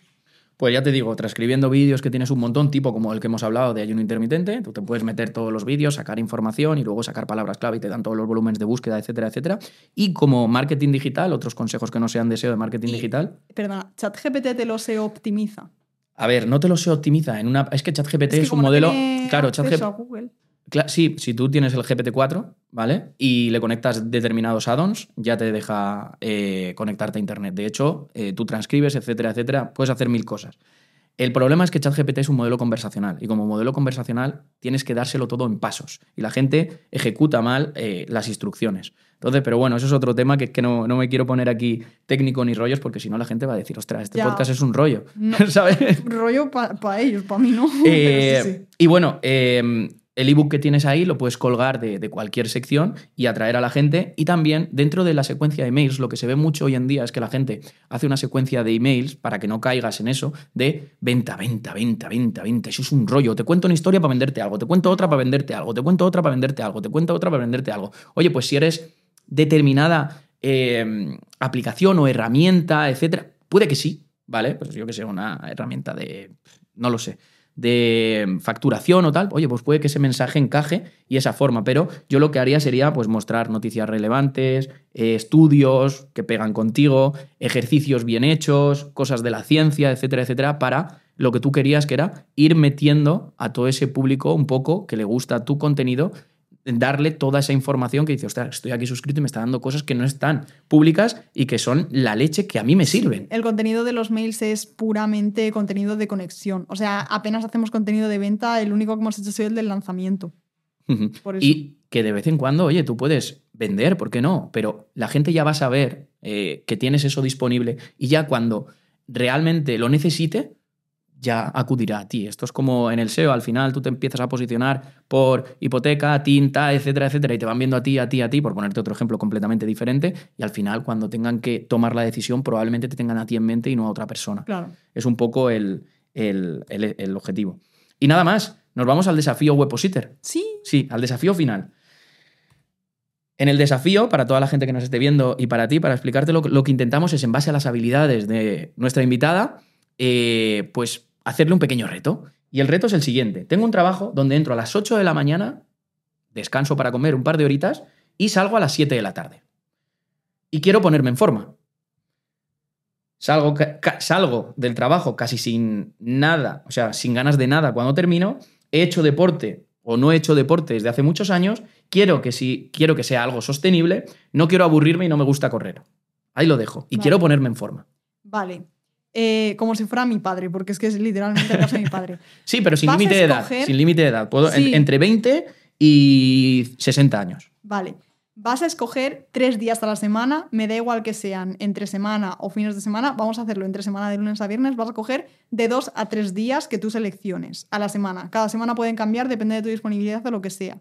Y esos tres días vas a destinar 40 minutos a un entrenamiento full body, en el que vas a tocar todos los grupos musculares, vas a hacer un ejercicio de cada grupo muscular, tres series de 12 repeticiones más o menos, así muy genérico y no más te lo vas a escribir en un papel o si no entrenas con Science Workout, lo digo, porque es que está hecho para eso, hay un plan para eso de tres días, pero te lo vas a escribir en un papel y esos tres días a la semana van a ser sagrados, tipo, lo tengo que cumplir sí o sí, o empieza por dos, si nunca has hecho deporte empezaría por dos. 40 minutos nada más o 30 minutos nada más. Cuando consigas mantener esa rutina durante un mes, vas a poder aumentarlo o si quieres aumentar un día, porque con tres días a la semana es suficiente, o vas a poder aumentar el tiempo de entrenamiento y lo vas a cuadrar en la parte del día que mejor te venga. Tipo, si empiezas a las 8 a trabajar y sales a las 7 y tienes dos horas para comer, hay gente que conozco que entrena antes de trabajar. Si eso se te hace un shock anafiláctico al principio, puedes o en la hora de comer, que también conozco a gente que lo hace, Mm. o eh, al salir de trabajar, que es como lo más duro, pero al final es eh, un poco cuadrarlo. Sé que al principio dos días a la semana va a ser un sacrificio, pero solo son dos días, te quedan todavía de descanso cinco. Y los fines de semana vas a intentar hacer alguna actividad que te haga moverte, tipo, aunque no sea correr, pues dar un paseo de una hora, escucharte el podcast de Webpositor, lo que sea, pero vas a como ese rato de un poco mover tu cuerpo y aumentar un poco tus pulsaciones. Y poco a poco, lo más importante es que lo sostengas, aunque así dicho parezca como entrenar dos días a la semana, 40 minutos es suficiente, si es que si, si te digo más no lo vas a cumplir. Mm. Entonces, una vez que cumplas eso, lo aumentas. Y si ves que con eso vas bien, lo mantienes. Pero el mínimo efectivo siempre va a ser mejor que no hacer nada o que decir, wow, voy a entrenar cinco días porque me han dicho que es lo mejor y tal. A ver, sí, es lo mejor, pero si no se adapta a tu día a día, más vale que hagas algo que puedas hacer a que no hagas nada. Esto es como un mensaje que, andas- que has dado antes, ¿no? Mejor hecho que perfecto, ¿no? Totalmente. Sí, la perfección no es rentable. Bueno, pues nada, hemos terminado eh, el episodio. Eh, muy agradecidos de tu sinceridad, de tu transparencia, de todo el tiempo que has pasado aquí con nosotros, de que hayas venido y has aceptado la invitación. Así que nada, nos vemos en siguientes episodios. Chao, chao, chao, chao, chao, chao. Chao, chao. Ya disponible en el club privado del podcast de Webpositor. ¿Qué consejo le darías a alguien que quiera ser influencer en el mundo del fitness? No dejes de estudiar, si estás en una carrera no dejes la carrera, acábala, primero en tus responsabilidades y luego ya lo demás. ¿Cuáles crees que son los fallos más frecuentes para que la gente no esté en forma y cómo se podrían evitar? Desapegarte de muchas cosas y no intentar ser como la persona que ves que lleva cinco años entrenando y quiere su cuerpo para mañana. Pues no puede ser. Tuviste hace un año una polémica con Pico de Oro. ¿Qué ocurrió ahí? No comprendo que tú puedas criticar a alguien y luego llevarte bien con esa persona. Es que él siempre se defendía en este es mi personaje, pero lo que yo hago en redes sociales no tiene por qué ser lo que haga en mi vida real. Esto no es un reality show en el que te paguen por crear polémica se lo había hecho a un amigo mío, a Eneco, la gente le reía la gracia y él seguía y Eneco lo pasaba fatal. Tú eres quien lleva tu canal de YouTube, no, no tu audiencia. Les estás dando aquí te van a coger hasta aquí. Nos lleváis bien, ¿no? Kiwi, me ducho todos los días, ¿eh? Y me sigues tratando como un apestoso. Cada vez que le preguntan por mí es como... Soy como su némesis literal.